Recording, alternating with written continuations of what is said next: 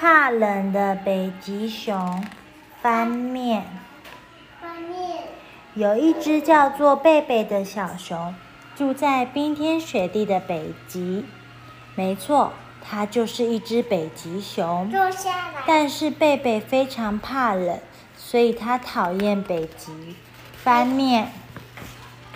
贝贝常常梦想有一天要驾着帆船离开北极。他想越过海洋，穿过浮冰，航向温暖的地方。翻页。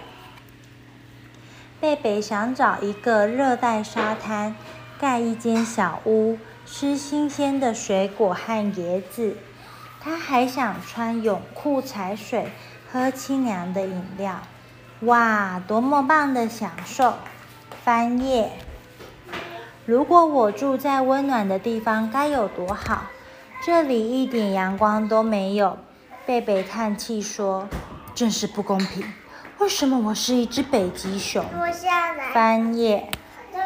日子一天天过去，天气越来越冷，贝贝也越来越难过。他决定穿上外套，背上背包，去找一艘小船，带他离开北极。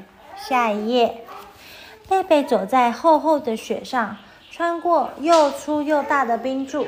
他开始想念温暖的家，想念他的妈妈。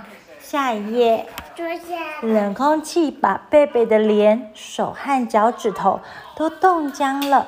他继续在风雪中走着，又冷又累。下一页，突然他看见一栋红色屋顶的小屋。当他走进那栋小屋，发现那正是自己的家。下一页，贝贝打开门，发现妈妈正在屋里等他。妈妈笑着对他说：“欢迎回来，贝贝。我在屋里看你绕着屋子走了一大圈，真是一趟很长的旅行，对吧？”下一页，妈妈指着窗外，贝贝马上靠过去看。发现有一大圈绕着屋子的小脚印，贝贝看着窗外的脚印，笑了起来。坐下来。妈妈给贝贝一个拥抱，并递给他一个杯子，说：“来吧，这是给你的热可可，装在你最爱的杯子里。”他们一起吃着蜂蜜吐司，然后妈妈替贝贝洗澡，带他上床睡觉。贝贝躺在床上听妈妈念床边故事。妈妈看了看时钟，说：“睡觉时间到了。”她关了灯，对贝贝说：“晚安。”贝贝躲在温暖的被窝里，想起今天的旅行。虽然外面很冷，不过还是自己的家最温暖。